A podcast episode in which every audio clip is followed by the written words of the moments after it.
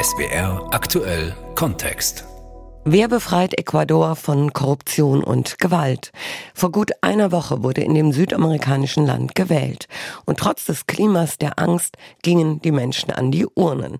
Nun ziehen die linke Kandidatin González und der Unternehmer Noboa im Oktober in die Stichwahl. Ein großes Problem in Ecuador ist der Kokainhandel.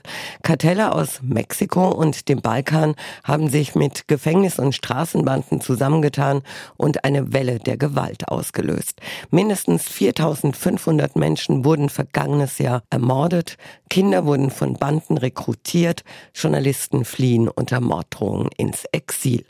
Anna Herberg berichtet.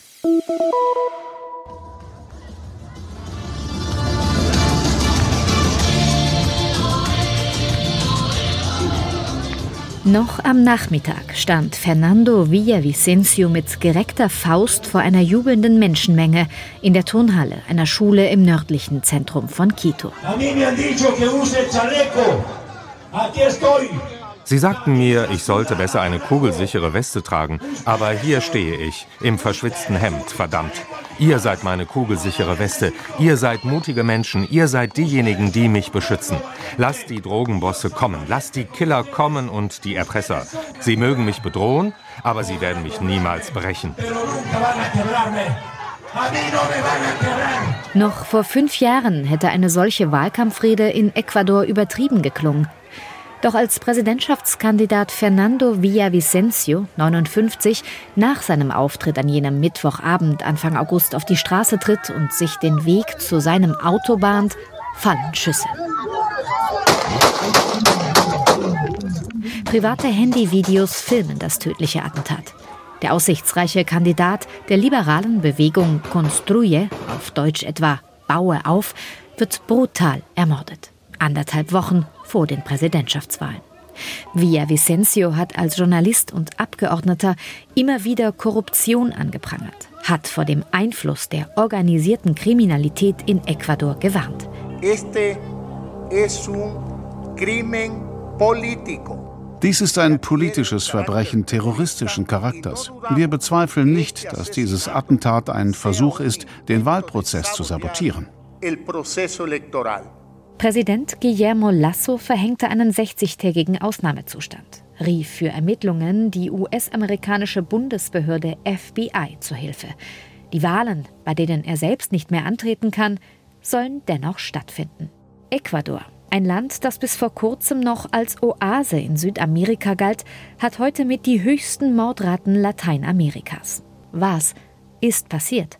Ein Drittel der Gewalttaten konzentriert sich auf die Küstenregion Guayas am Pazifik, Heimat von Ecuadors heißer und feuchter Wirtschaftsmetropole Guayaquil und Standort des größten Exporthafens des Landes.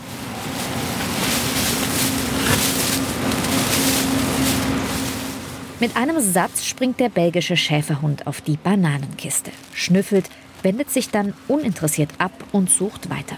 Vor dem Spürhund, einer von 50 im Hafen von Guayaquil, liegen noch mehr als 1000 weitere Bananenkartons.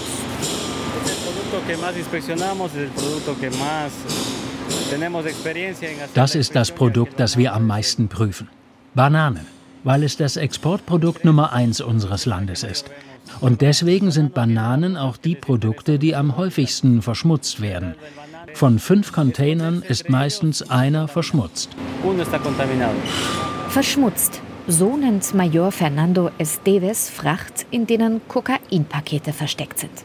Er ist Hauptinspekteur der Anti-Drogen-Polizei im Hafen von Guayaquil. Rund 3500 bis 4000 Container werden hier jede Woche verschifft. Nur 30 Prozent können überprüft werden.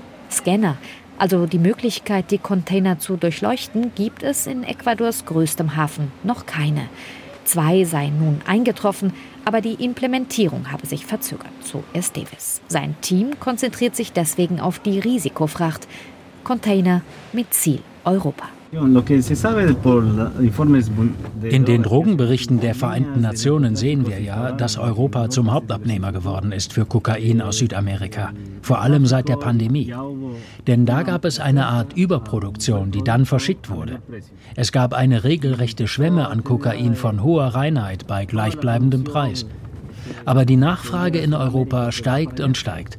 Und ich frage mich, welche Politik gibt es denn in Europa in Bezug auf diesen Krieg gegen die Drogen? Ecuador, das zwischen den beiden größten Kokainproduzenten der Welt, Kolumbien und Peru, liegt, war schon früher eine Durchgangsstraße für Kokain. Heute ist es eine Autobahn. 45 Prozent des in Kolumbien produzierten Kokains würden inzwischen über Ecuador exportiert, schätzt General Pablo Ramírez, Ecuadors Antidrogenchef.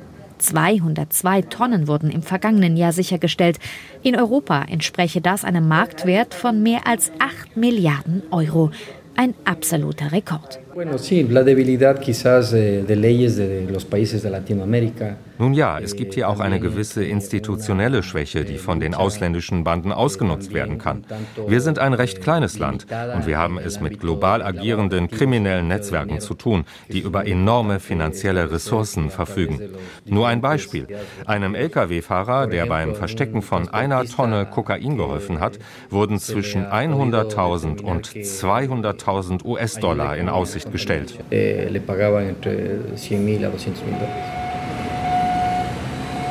ein Rundgang durch den privaten Hafen macht deutlich, was er meint. Es ist eine kleine Stadt für sich. Dahinter beginnt das Delta des Guayá-Flusses, das jedes Containerschiff auf dem Weg zum Pazifik erst einmal durchqueren muss. Ein riesiges Labyrinth aus Kanälen, sumpfigen Inseln und dichten Mangrovenwäldern, durchbrochen immer wieder von prekären, von Holzstelzen getragenen Konstruktionen. Guayaquils Armenviertel, die bis dicht ans Wasser reichen. Dort werben die Banden um Helfer. Wer sich nicht von ein paar Dollar überzeugen lässt, wird erpresst, werde ich später erfahren. Die Marine und die Küstenwache haben hier ihren Stützpunkt, kontrollieren die Gewässer und geben den Frachtern Geleit, bis sie offenes Meer erreichen. Aber wir haben Informationen, dass sie immer wieder von Piraten verschmutzt werden. Per Schnellboot oder Fischerkahn werden die träge dahinfahrenden Frachter gekapert. Helfer klettern, behängt mit Säcken aufs Deck und verstecken die Ware auf dem Schiff. Nicht selten auch mit Hilfe von Komplizen an Bord. Manchmal ist es frustrierend. Die Drogenbanden sind heute sehr viel besser ausgerüstet und organisiert als noch vor ein paar Jahren. Manchmal hat man das Gefühl, dass wir immer hinterherhinken. Dass gerade Ecuador zum Macht- und Verteilerzentrum des Drogenschmuggels in Lateinamerika werden konnte, hat verschiedene Gründe, sagen Sicherheitsexperten wie Renato Rivera, der an der Beobachtungsstelle für organisierte Kriminalität in Quito forscht. Es werden heute mehr Drogen über den Pazifik transportiert als je zuvor. In den Anbauländern ist die Produktion gestiegen, auch als Folge des Friedensprozesses mit der FARC-Guerilla in Kolumbien. Dabei wurden auch die Karten neu gemischt. In den Gebieten, in denen die FARC ab 2016 abgezogen sind, haben neue kriminelle Gruppen die Kontrolle über Anbau und Transport der Drogen übernommen. Die mächtigen mexikanischen Kartelle Sinaloa und Jalisco Nueva Generación drängen immer weiter nach Süden. In Ecuador haben sie inzwischen das Sagen. Dabei wird die Logistik outgesourced, sprich ausgegliedert. Die Kartelle finanzieren die Produktion von Kokain durch kolumbianische Guerillagruppen, bezahlen für den Transport auf ecuadorianisches Territorium und heuern dann dort lokale Banden an, um das Kokain nach Europa und in die USA zu transportieren. Während der Export über die Häfen zunehmend auch von europäischen Mafias kontrolliert wird, allen voran albanischen Clans. Mira, aquí estamos en el proceso. Este es auf dem Handyvideo ist ein vermummter Mann zu sehen, der mit einer ausfahrbaren Motorsense durch einen Berg dunkelgrüner Blätter fährt. Es seien Aufnahmen aus einer Drogenküche im Grenzgebiet Kolumbiens zu Ecuador, einer von vielen, die unter seiner Kontrolle stehen, sagt mir Daniel, den ich an einem neutralen Ort in Ecuador treffe. Daniel ist nicht sein richtiger Name, auch bittet er darum, seine Stimme zu verfremden. Er möchte nicht erkannt werden. Daniel ist Sicario, Auftragskiller. Ich bin für die soziale Säuberung zuständig. Für uns heißt das, Leute zu töten. Verräter und Störenfriede anderer Banden. Verstehst du? Wir säubern unser Territorium, damit klar ist, dass wir dort die Kontrolle haben, dass die Ware gut ankommt und immer genug da ist. Sein Vater wurde umgebracht, da war er vier. Mit 13 trat er der FARC-Guerilla bei, um ihn zu rächen und der Armut zu entkommen. Jetzt ist er Teil einer sogenannten Dissidentia. So heißen neu gegründete Splittergruppen abtrünniger FARC-Rebellen, die nie am Friedensprozess teilgenommen oder mit ihm gebrochen haben. Die FARC sind nicht mehr die FARC. Heute sind es Narkogruppen. Früher kämpften wir für das Volk. Heute kämpfst du für Geld. In meinen Augen war der Friedensprozess das größte Verbrechen des kolumbianischen Staates. Damals sind viele Anführer nach Ecuador und haben ihre eigene Gruppe gegründet. Heute gibt es viel zu viele Gruppen und viel zu viel Gewalt. Dieser Krieg wird nicht einfach zu beenden sein. Längst ist ein blutiger Stellvertreterkrieg im Namen der Kartelle entbrannt. An Geld und Waffen fehlt es nicht, bestätigt ein Geheimdienstmitarbeiter des Militärs, den ich in der Hauptstadt Quito treffe. Die Situation hat sich rapide verschlechtert, weil es auf ecuadorianischer Seite keine Sicherheitspolitik gibt und auch keinen politischen Willen. Wir sehen zwar immer wieder die Nachrichten, dass eine große Anzahl von Drogen beschlagnahmt wird, aber wir sehen keine Maßnahmen gegen die Organisation, ihre Köpfe und ihre Logistik vorzugehen oder gegen Geldwäsche. Heute hat die organisierte Kriminalität Institutionen wie die Staatsanwaltschaft, die Polizei und die Streitkräfte infiltriert, genauso wie Leute aus der Zentralregierung. Genau das hatte auch der ermordete Präsidentschaftskandidat und Journalist Fernando Villavicencio immer wieder kritisiert. Doch Polizei und Militär allein lösen das Problem nicht, sagt selbst Coronel Jorge Adati, Polizeichef in Duran, einer besonders von der Gewalt geprägten Stadt im Industriegürtel Guayaquils. El tema es que a más necesidad de la población, la inseguridad aumenta. Je mehr Not auf den Straßen herrscht, je mehr Armut es gibt, umso mehr Gewalt gibt es. Wo es keine Jobs gibt, wo die Basisversorgung fehlt und es keine Parks gibt, in denen die Kinder Sport treiben können. Natürlich wird diese Bevölkerung dann anfällig für kriminelle Strukturen und Teil des Sicherheitsproblems. Se vuelve vulnerable y se vuelve parte de un problema de seguridad social. Keiner traut sich mehr auf die Straße, sagt ein mittelalter Mann, der darum bittet, ihn Juan Pérez zu nennen. Es ist nicht sein richtiger Name, aber er lebt im Guasmos Sur. Das Viertel liegt strategisch an einem Ausläufer des Guayá-Flusses auf direkter Strecke zwischen Duran und dem Hafen von Guayaquil und gehört deswegen zu einem der am meisten umkämpften Territorien. Von hier aus schmuggeln sie die Waren in die Container. Wer dieses Viertel kontrolliert, kontrolliert das Tor zum Himmel. Die Abwärtsspirale begann im Dezember 2020, erzählt er, mit der Ermordung des Gangsterbosses Jorge Luis Zambrano alias Rasquinia. Als Anführer von Ecuadors mächtigster Bande, den Choneros, hatte er fast die alleinige Kontrolle über die Drogenrouten des Landes. Doch mit seiner Ermordung begannen interne Machtkämpfe. Andere Gruppen witterten ihre Chance, neue Allianzen entstanden. Im Guasmosur kämpfen manche wortwörtlich um einzelne Straßenzüge. Wie wir hier leben? Voller Furcht, voller Angst. Wir leben hier an einer Front. Vor zwei Wochen haben sie einen Anführer getötet. Bald wird es Rache geben. Und du weißt nicht wann. Hier geraten Kinder in die Schusslinie, schwangere Frauen. Das ist ihnen egal. Es ist ihnen egal. Während der Pandemie hätten hier viele ihre Jobs verloren, erzählt Perez. Mit den Banden zu arbeiten, als Dealer, Späher, Kurier, sei für viele ein finanzieller Ausweg gewesen. Die Kids wachsen mit den Mafias auf. Sie wachsen mit dieser Kultur auf. Sie wollen nicht Anwalt werden oder Ingenieur. Sie wollen so sein wie der Capo aus dem Viertel. A quienes buscan Denen, die den Staat einschüchtern wollen, sage ich, wir werden nicht nachgeben. Wir werden Macht und demokratische Institutionen nicht an die organisierte Kriminalität übergeben. erklärte Ecuadors Staatschef Guillermo Lasso nach der Ermordung des Präsidentschaftskandidaten Fernando Villavicencio Anfang August. Der Krieg gegen die Drogen, den die Regierung Guillermo Lassos mit finanzieller Hilfe der USA führe, funktioniere nicht. Im Gegenteil, sagt Sicherheitsexperte Luis Córdoba, Direktor des Programms für Ordnung, Konflikt und Gewalt an der Zentraluniversität von Ecuador. Das heißt im Grunde, die Anführer zu eliminieren, um so die Organisation zu schwächen. Das allerdings ging schon in Mexiko schief und hat auch hier nur zu einer Atomisierung der kriminellen Strukturen geführt und zu brutalen Massakern in den Gefängnissen, die heute massiv überbelegt sind und von den Banden kontrolliert werden. Das, was auf den Straßen passiert, ist ein Spiegel dessen, was in den Gefängnissen passiert.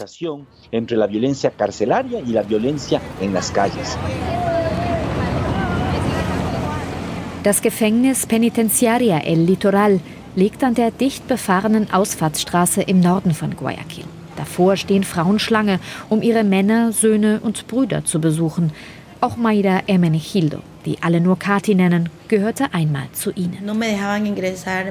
Du darfst nichts mit hineinnehmen. Nicht mal einen Tampon, wenn du als Frau deine Menstruation hast. Und für jeden Besuch musste ich zahlen. 15 bis 20 Dollar per Überweisung auf ein Konto. Und drinnen musst du sowieso für alles bezahlen. Denn das Essen ist unmenschlich. Für ein bisschen Reis 5 Dollar. Ein bisschen Fleisch 20 Dollar. Hast du kein Geld, schläfst du auf dem Boden. Alles extra. In Ecuadors Gefängnissen regieren die Banden. Sie kontrollieren nicht nur ganze Trakte, kassieren Schutzgeld von Angehörigen, sondern managen von dort aus auch Schmuggel, Auftragsmorde und Korruption. Katis Mann, Francisco, nahm Drogen.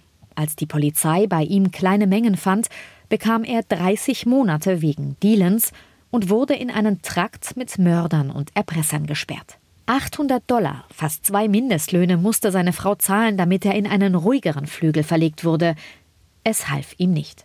In der Nacht vom 12. auf den 13. November 2021 wurde Francisco ermordet, brutal hingerichtet, gemeinsam mit 64 weiteren Insassen. Seit Februar 2021 gab es mehr als ein Dutzend Massaker in Ecuadors Gefängnissen, mit mehr als 600 Toten, die Hälfte davon in Guayaquils El Litoral.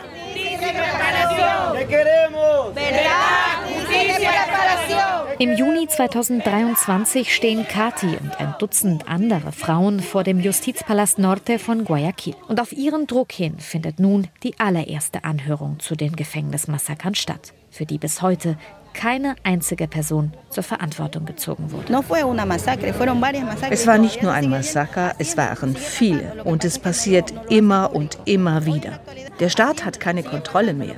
Was soll ich meiner Tochter sagen, wenn sie mich fragt, warum kommt mein Papa nicht mehr?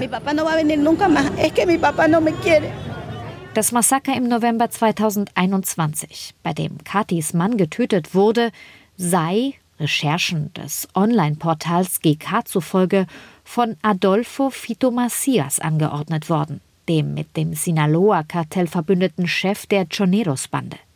Er soll nun auch in Verbindung mit dem Attentat auf Präsidentschaftskandidat Fernando Villavicencio stehen.